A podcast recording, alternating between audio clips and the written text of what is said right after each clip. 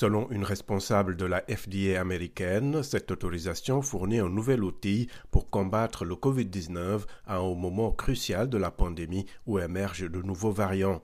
Ce médicament antiviral pourra être administré aux patients à haut risque âgés de 12 ans et plus, précise la FDA. Le traitement de Pfizer, commercialisé sous le nom de Paxlovid, consiste en une combinaison de deux pilules prises deux fois par jour pendant cinq jours dès le diagnostic et dans les cinq jours après l'apparition des symptômes, indique la FDA.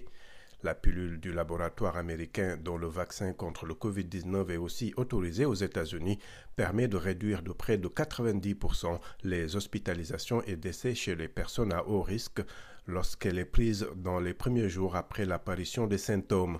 C'est ce qu'indiquent les résultats des essais cliniques ayant porté sur plus de 2200 personnes.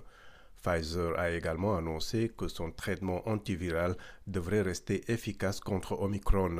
Ce nouveau variant a entraîné une hausse des cas aux États-Unis comme dans de nombreux autres pays à travers le monde.